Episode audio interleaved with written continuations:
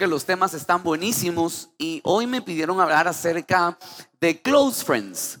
Close Friends es una posibilidad que existe en Instagram para que las historias que uno suba no la mire todo el mundo. ¿Alguien está relacionado con esto de Close Friends en Instagram? Déjenme ver los que sí saben, los que sí saben. Muy bien, los que no ya les estoy enseñando. Ahora, no me pregunte cómo hacerlo, de verdad no sé. Ahí usted averigua y me comenta. Pero hay una posibilidad, no sé si le ha pasado alguna vez que usted quiere subir una historia, pero como que dice, la voy a subir, pero la va a ver un montón de gente con la que no, no, no, nada que ver que suba. Yo les voy a testificar algo, yo lucho muchísimo en mis redes sociales. Porque subir muchas cosas familiares o íntimas, a mí como que a veces me complica y lucho con eso. A lo mejor yo necesite crecer. Pero digo, voy a subir esto, que, cuánta gente lo apreciará y cuánta gente no lo va a entender. ¿Verdad? Entonces soy muy malo para estar subiendo y, y me dice la gente cercana, pero su pastor, la gente quiere cercanía y en las redes se puede producir eso y entonces la gente puede sentirse cerca, ¿verdad? Y me pasa, yo veo que mis historias más destacadas son las historias que tienen que ver con mi familia o algo personal. Por ejemplo, cuando yo subo algo, una foto de la familia, es una de las fotos que más reacciones tiene. Cuando yo subo algo de mi suegra, por ejemplo, se vuelve eso, es una cosa que hasta el diablo me pone like, ¿verdad? Entonces es una cosa que se, se viraliza. Entonces, yo entiendo, ¿verdad? La necesidad de tener esa cercanía, pero es un proceso que todos debemos madurar. ¿Por qué me introduzco con esto? Porque puede ser que tú estés viniendo a la iglesia y nos sigas o sigas a Jesús de una forma como sigues cualquier otra cuenta. Pero hay cuentas que tienen una mayor importancia para nosotros, que le ponemos más atención. Hay cuentas que el dedo ya está enseñado a pasar. Espero que no sea la mía, ¿verdad? Pero sí o sí que hay cuentas que seguimos, que es pasa, pasa. Pero hay cuentas que el dedo responde a poner un like, ¿verdad que sí? Entonces, estando en una relación con Jesús, puede ser que seamos simpatizantes y hoy estés aquí porque te gusta la reunión, porque te gusta cómo sucede, o a lo mejor te gusta cómo habla tu servidor, o cómo se hacen aquí las cosas. Pero lo que queremos, aprovechando esta reapertura de nuestros grupos, es que hoy puedas entender que con Jesús puedes desarrollar una amistad más cercana. Que si vas a ser un follower de Jesús, puede ser de sus close friends. Ah, ¿qué tal, verdad? Y le estamos conectando a la nueva generación. Entonces, puede ser de sus amigos cercanos. Y yo me puse a leer y hubo una frase con la que quiero empezar la enseñanza, que ya me la pusieron y ya me la revelaron. Hoy sí producción, no sé si estuvieron hasta qué hora pachangueando, pero, ¿verdad? C.S. Luis pone esta frase. La amistad nace en el momento que una persona le dice a otra que tú también pensé que era el único. Así nace una amistad. ¿Por qué? Porque las amistades nacen o nos volvemos cercanos en el momento que tenemos algo en común que compartir. ¿Se recuerdan esa salida con el novio o con la novia que iban conversando y que había momentos en donde salía esta frase, ¿qué? ¿A ti también te gusta esa serie? A mí también. Y ahí uno empieza, ¿en serio? No, sí, ay, ah. ¿se recuerda? Esos momentos o esas conversaciones donde uno va y le dice, ay, tengo ganas de un bolón con carne, ¿verdad? calentado de esos. Tú también comes bolón con carne. Sí, que quién no. Yo, yo sí. Entonces uno dice, ay, ¿cuándo salimos a comer un boloncito con un bistec? Así nace. Y algunos que me están diciendo, hoy, pastor, hoy, ¿verdad? Entonces, las amistades nacen cuando tenemos algo en común. Ahora, no necesariamente todo tiene que haber, estar en común, pero sí hay cosas. Hay cosas, por ejemplo, uno, uno encuentra cosas en comunes, ¿verdad? Como por ejemplo, em, no sé si le ha pasado eh, a la hora de comer. ¿Cuántos tenemos nuestros amigos porque comemos las mismas cosas? A ver, sus amigos de comida. Levante la mano quién sí tiene esos amigos. A ver, ¿verdad? Que vamos y compartimos y comemos donde no todo el mundo va, pero ustedes van. Entonces, hay gente, ¿verdad? Que junta sus amistades por el tema de la comida, por el tema del tipo de series o películas que les gusta ver hay amigos que son amigos porque les gusta hacer nada. Son los grupos de los, yo los llamaría, bueno, yo no, ¿verdad? Pero alguien los llamaría los aburridos, pero ellos son felices, no hacen nada y encuentran eso en común, ¿verdad? Y son amigos para hacer, ¿verdad? Hay amigos, ¿verdad? Eh, que encontramos de una otra forma porque encontramos cosas en común. Piense por un momento, ¿qué fue lo que él unió con sus amigos? ¿Qué tenemos en común con ellos? Pero la Biblia dice en Proverbios 18 y verso 24, si me pueden poner el texto, dice este proverbio, el hombre que tiene amigos ha de, ¿ha de qué? Mostrarse. La amistad se la demuestra. El hombre que tiene amigos ha de mostrarse amigo y amigo hay más unido que un hermano. Cuando la Biblia habla de que el amigo es más unido que un hermano, nos está enseñando que la amistad es algo mucho más fuerte que incluso la unión de sangre. Póngame atención a esto. Lo que deberíamos no perder los hermanos de sangre es la fuerte amistad. Porque en el tiempo podemos ser de sangre, pero eso no significa que vamos a seguirnos conectando como cuando estuvimos bajo el mismo techo. La forma de seguirnos conectando es que los hermanos sean amigos. Porque la amistad es la vía más común, escúcheme esto, es la vía más común en donde el mundo entero expresa un amor sincero. Déjeme explicarle esto. La amistad es una necesidad que tenemos los seres humanos y la amistad rompe las barreras que otras cosas nos separan. La amistad rompe barreras del tiempo. Puede ser amigo un abuelo de un nieto. Puede ser amigo un anciano de un niño. La amistad rompe barreras de las distancias. Podemos tener amigos que viven a kilómetros de distancia. La amistad rompe la barrera de la cultura. Podemos tener amigos que tengan otras culturas. La amistad rompe la barrera del idioma. Hay gente que tiene amistad y, que no necesariamente habla su mismo idioma, pero la amistad busca las formas de poder y el mundo entero en algo está de acuerdo todos necesitamos amigos y todos necesitamos compartir nuestra vida con alguien más. El año pasado vi una, una historia, una, perdón, una entrevista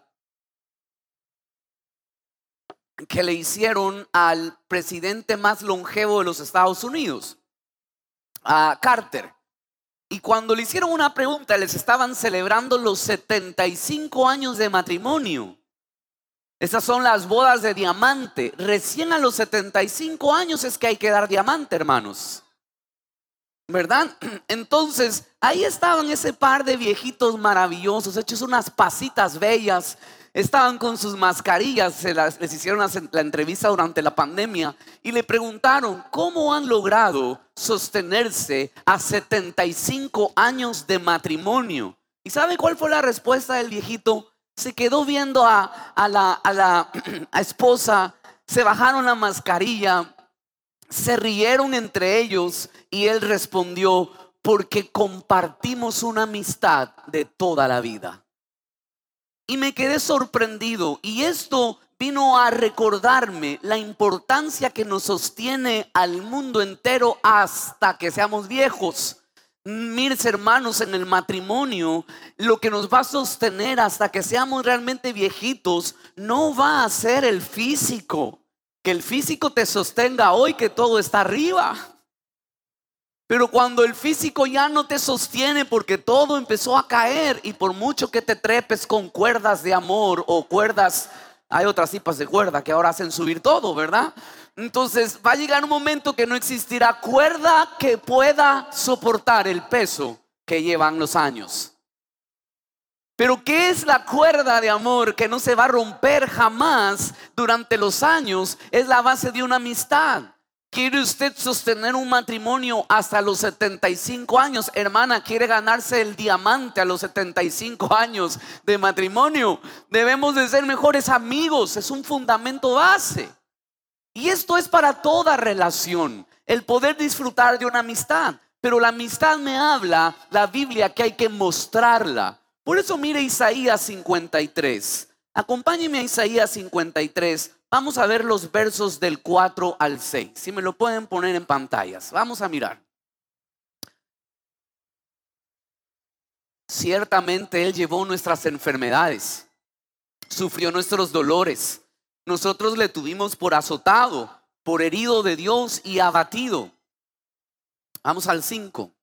Mas Él herido fue por nuestras rebeliones molido por nuestros pecados. El castigo de nuestra paz fue sobre él y por su llaga nosotros fuimos curados.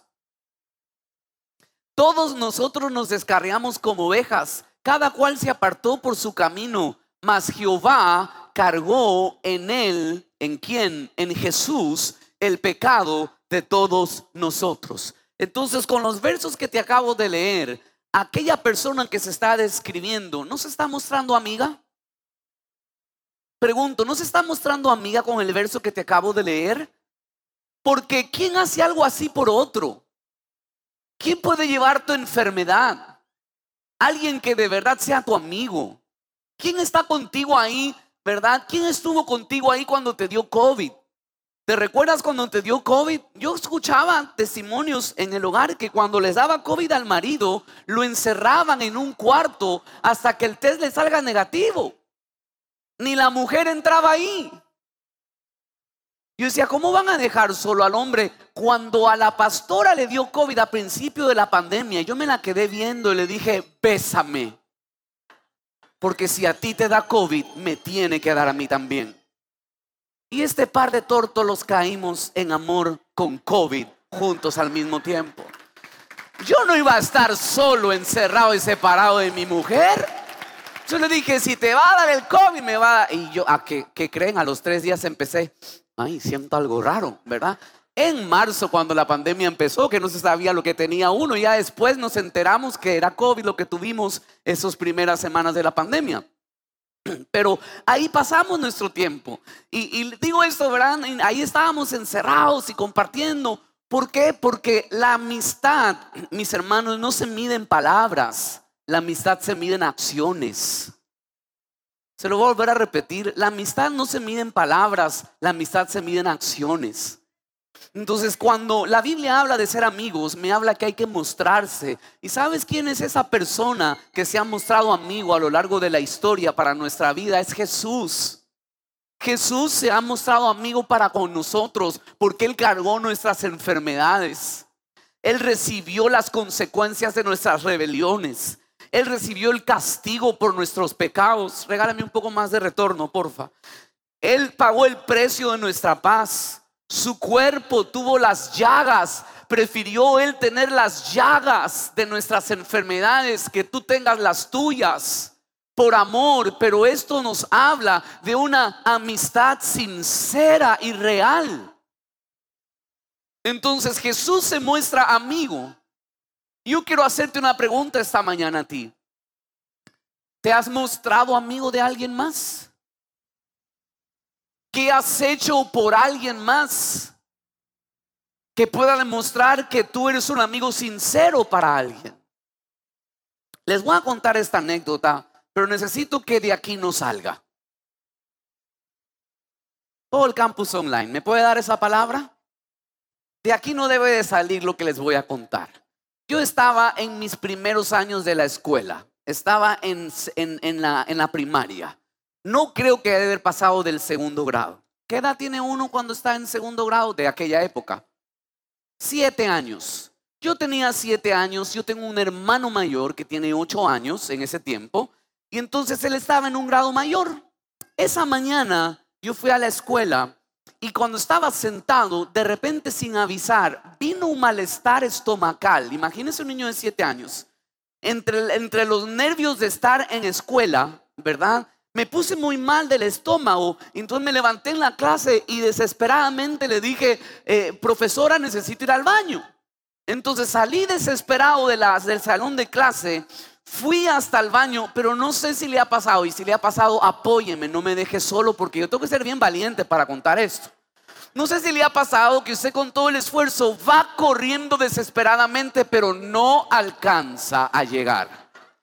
Quiero saber quiénes les ha pasado esto de que no alcanzaron. Ay, miren, a ti también, en serio, yo pensé que era el único.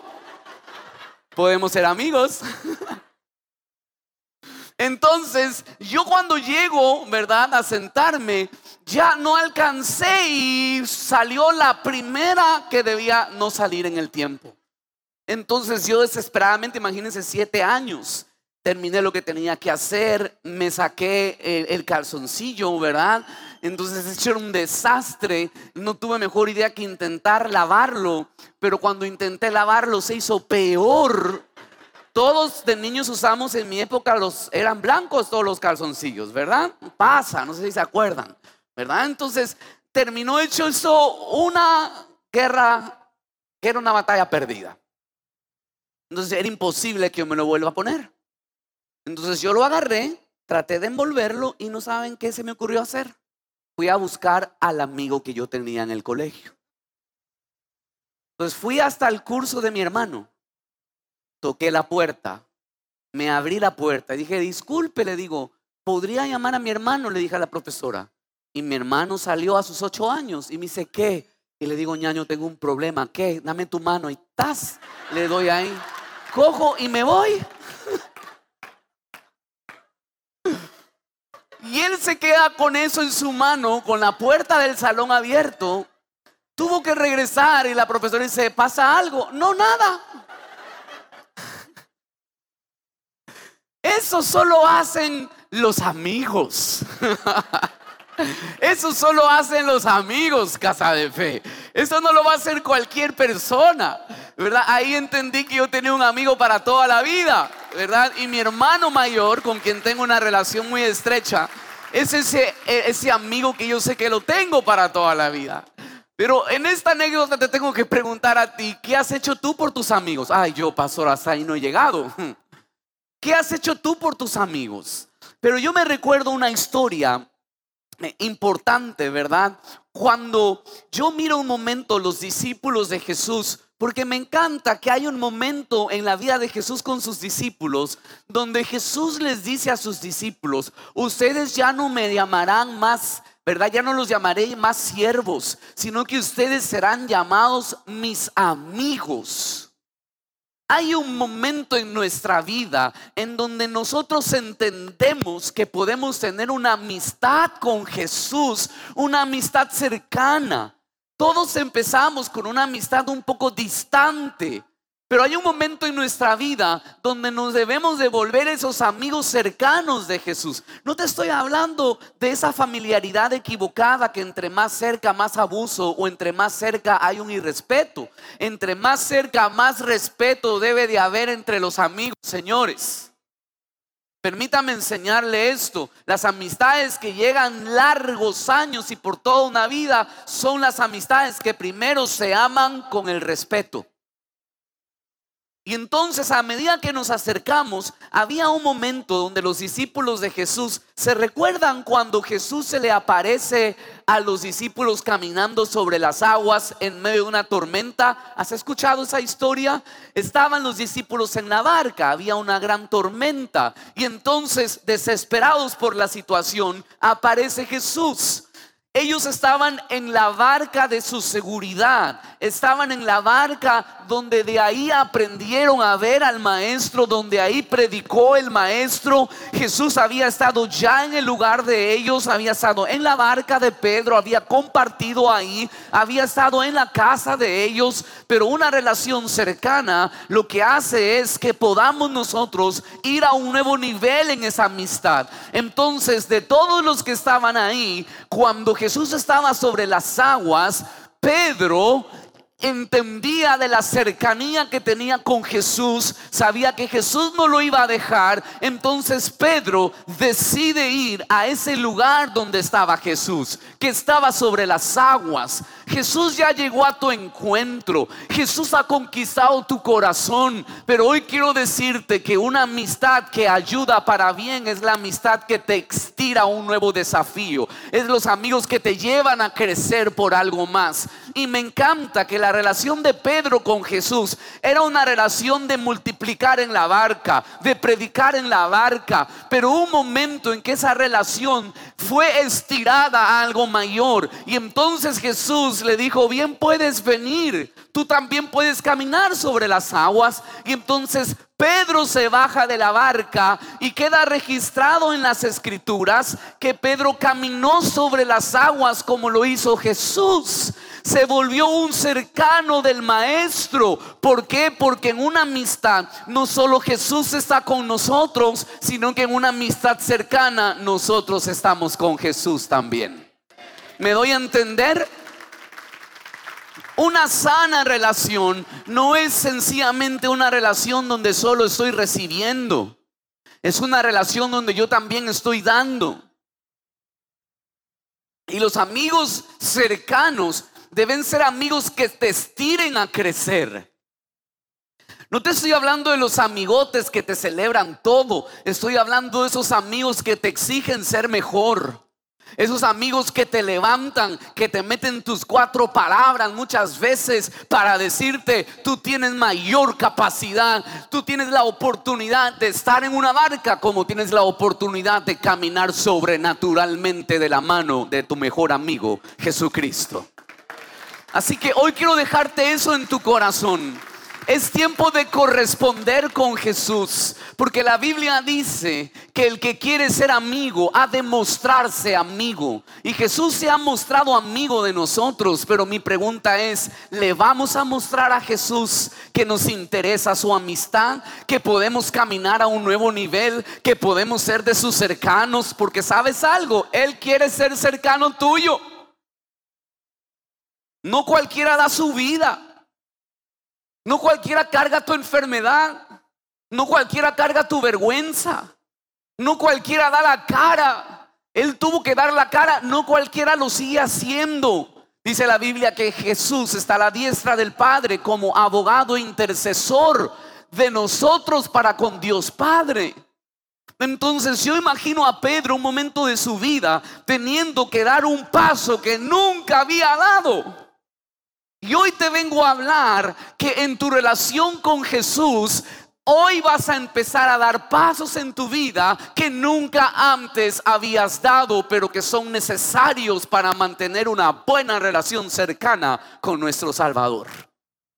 A lo mejor todo lo has visto desde la barca y hay decisiones en tu carácter, hay decisiones en tu vida íntima, hay decisiones en tu negocio, hay decisiones en tu vida de fe, hay decisiones en tu matrimonio, hay decisiones en tus finanzas que solo las estás tomando desde la seguridad de tu barca y que solo estás ahí agarrando lo que has estado acostumbrado. Pero déjame decirte algo, Jesús ya te visitó un día en la seguridad de tu barca, pero ahora Él está esperando que tú correspondas a un nuevo nivel de fe, porque los amigos cercanos nos llevan a mejores niveles de vida. Un amigo cercano de verdad es el que aplaude tus logros. Un medio amigo es el que los aplaude pero se muere de envidia. Y hoy quiero hablarte de la necesidad de entender que con Jesús tenemos la oportunidad de tener esos close friends, esos amigos cercanos. Y entonces Pedro se bajó a las aguas. Pero ustedes saben la historia. Pedro se asustó. Nunca voy a olvidar esta escena en mi vida. No sé qué edad teníamos. ¿Dónde estás, Pastor Ronald? No sé por dónde estás. Pero no sé cuántos años atrás estuvimos en nuestro tiempo, yo era pastor de jóvenes en ese tiempo, y nos fuimos a una conferencia en Dallas, estábamos en los Estados Unidos. Y cuando terminó la conferencia, tuvimos un par de días libres y nos fuimos a un parque eh, acuático. Recuerdo que estábamos ahí. Yo soy de mucho espíritu aventurero, vengo de esa familia, pero el pastor Ronald en ese tiempo, ¿verdad? Eso también quédense callados, que quede entre nosotros. Entonces el pastor Ronald estaba lleno de miedo. Yo le decía, vamos a una montaña rusa. Me decía, no, pastor, a mí no me gusta, a mí me da miedo, me decía. Digo, yo a este lo tengo que curar. Y entonces lo quise curar como mi papá me curó a mí. Mi papá era de los que siempre me empujaba, y esto recordé en esos días terminando de escribir el libro, que quiero decirles que ya estoy así de terminar, gracias al Señor. Así, ¿verdad? Escribía un poco de esto y, recordaba cómo mi papá me empujó y me enseñó a ser un hombre valiente. Yo era una persona muy temerosa. Entonces recuerdo tanto que una de las formas como mi papá me enseñó a no tener miedo es que cuando un diente se me iba a salir, él me llevaba a sacarme los dientes con el alicate de su caja de herramientas. A todo el mundo le sacan los dientes, máximo con la piola en la puerta y el padre está, ay, ay, me la puerta. No, mi papá decía, ven, te voy a sacar el diente. Y agarraba el alicate, tú cierra, no cierres los ojos, mira, siente, escuchas el diente, tac, salía yo, sí, lo siento, ah, qué valiente. Entonces estábamos en Dallas y había un péndulo muy alto de 56 metros que estábamos en pantalón de baño. Uno se subía sobre esa lona y a 56 metros alaba una piola, se soltaba el seguro y es un péndulo, no sabe cuántos han visto esto. Y lo interesante es que iba casi cerquita de la piscina de olas. Y cuando uno pasaba por ahí, todo el que estaba abajo hacía, ¡ah! gritaba. Entonces yo le dije, ¿te quieres curar de tus miedos? Me dice, sí, pastor, ve a subirte conmigo acá. Hoy ese muchacho obedientemente se trepó. Temblaba. Se le movía el cuerpo así. Le digo, nos vamos a caer de tu tembladera, le digo. Y lo peor era subir los 56 metros despacito, despacito, despacito, en pantalón de baño, ¿verdad? Hasta arriba, hasta que un momento en esas alturas estábamos con otro amigo, éramos tres. Ese otro amigo apenas conocía a Cristo, así que tenía un repertorio en su boca impresionante. Le salían sapos, aquí estás, le salían, le salían sapos y culebras. Entonces, el uno se acordaba de la madre de nosotros dos, ¿verdad? Todo el rato. Ronald, no sé de qué te acordabas, yo estaba en el medio. Y entonces en ese momento le dije, bueno, le digo, vas a ser sano de tus miedos. Y ¡tas! Yo, yo la solté, creo. Solté yo la soga y ¡sa! volamos. El espíritu de Ronald se quedó arriba, luego lo alcanzó, ¿verdad? Bajó hasta, el, hasta los confines de la tierra, no sé con quién hablaste, luego subiste. Ese día quedó curado. Se volvió loco. Tan loco que pasados los años después, estábamos en un peñasco, en una playa.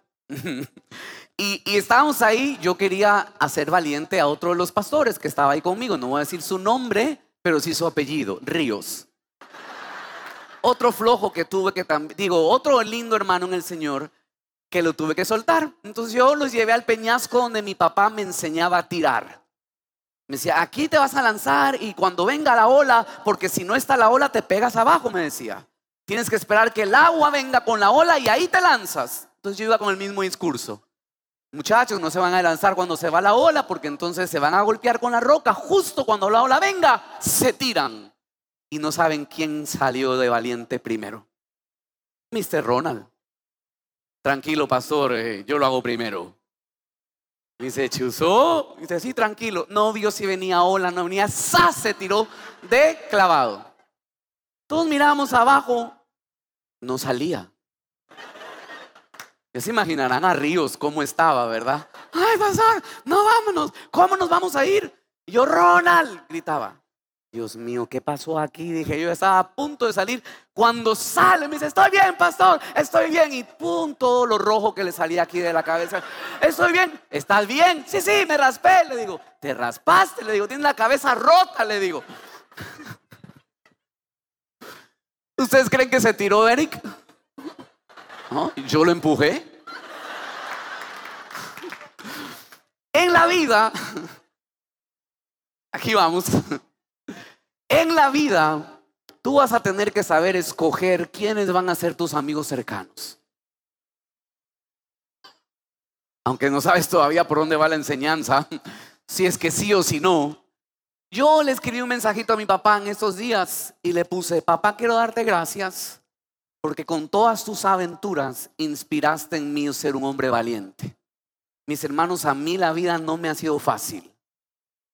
Me ha tocado tener que enfrentar desafíos muy grandes que solo valientemente los he podido enfrentar. Solo con la actitud de Ronald en decir, yo me lanzo y vemos cómo sucede. Solo con la actitud de decir, trépate al péndulo, que aquí Dios nos va a agarrar. Solo con una actitud de fe, que a veces la fe es irracional aquí en la tierra. La fe no se la razona. La fe no tiene lógica de hombre. La fe es un atributo del cielo depositado en el corazón del hombre para alcanzar lo que naturalmente no se logra alcanzar. Eso es la fe. Y me encanta que Pedro tuvo ese amigo que lo levantó a una fe sobrenatural. Otro le hubiera dicho, te vas a basar a las aguas, te vas a ahogar, eso no lo puede hacer cualquiera, papá. Eso, solo lo puede hacer alguien que es mitad hombre, mitad Dios. Alguien que es Dios y hombre. Alguien que tiene mayor trayectoria que tú. ¿Qué te vas a bajar a hacer? No. Jesús le dijo, ¿quieres bajar? Bájate. Y entonces se bajó por ese amigo que lo motivó y que lo llevó a volverse el hombre que no ha existido otro todavía que haya hecho lo que Pedro hizo porque tuvo un amigo cercano que te quiero recordar algo, es tu amigo y mi amigo también y se llama Jesús.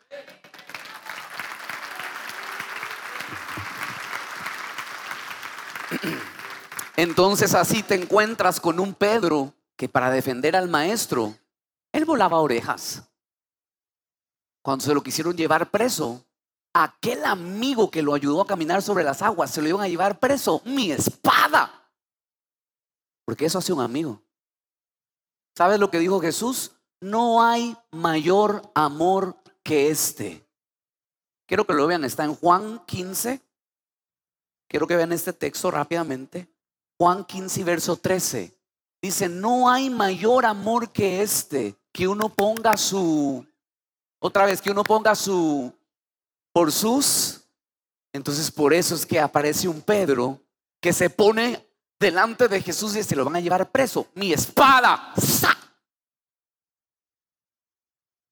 Por eso encuentras a un Pedro que cuando Jesús toma el rol de ser el siervo más vil de la casa, y agachándose para lavar los pies de Pedro, Pedro le dice, ni te atrevas a tocarme, porque tú no eres un siervo vil para mí, tú eres un amigo que yo respeto demasiado, tú no puedes hacer esa tarea.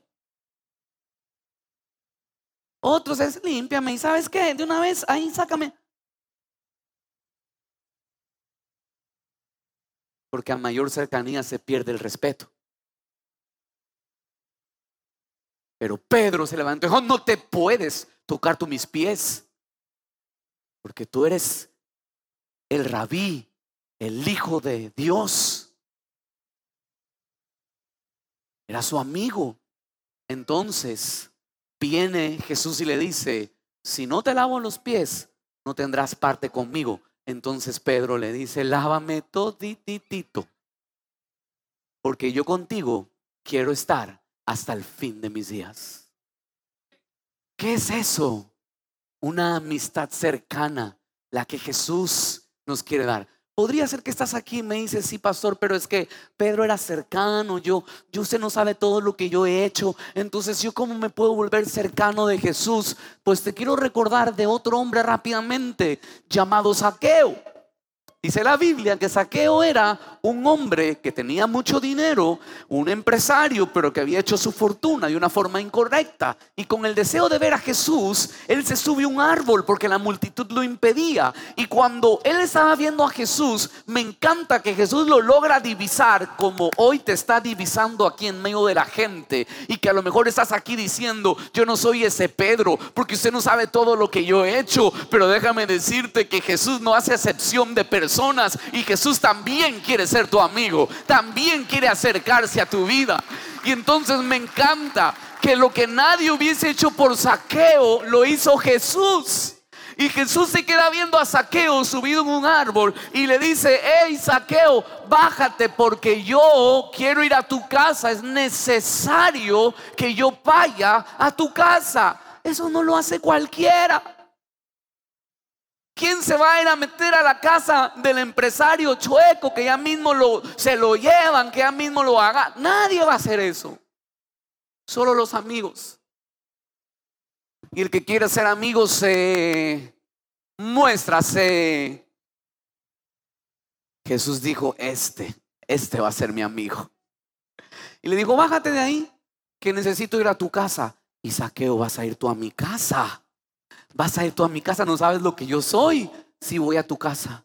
Dice la historia que cuando entró a la casa de Saqueo, conversaron y cuando Saqueo sale de ahí, sale un hombre diferente. ¿Y saben lo que dice la historia? Que Saqueo se levanta luego delante de la multitud y dice, ¿saben? Si alguien he defraudado, le voy a devolver cuadriplicado lo que le estafé. Entonces, ¿cómo me puedes hablar de que una amistad puede llevar a transformar la vida de una persona que por muchos años hizo lo ilícito, pero un encuentro con un amigo que se volvió cercano, llamado Jesús, le cambió la vida para siempre? Lo que hoy quiero enseñarte es que Jesús ya se ha acercado a ti, pero esta mañana abrimos esta serie de followers para decirte que no puedes solo ser un seguidor que pasa los milagros de Jesús, que pasa las publicaciones de Jesús y dice qué bonito, sino que Dios te está llamando para que te vuelvas un seguidor activo. Hoy Él te está llamando para decirte, no importa si eres un Pedro o eres un saqueo, tú también puedes ser amigo de Jesús y Jesús quiere llevarte a un nuevo nivel en tu vida.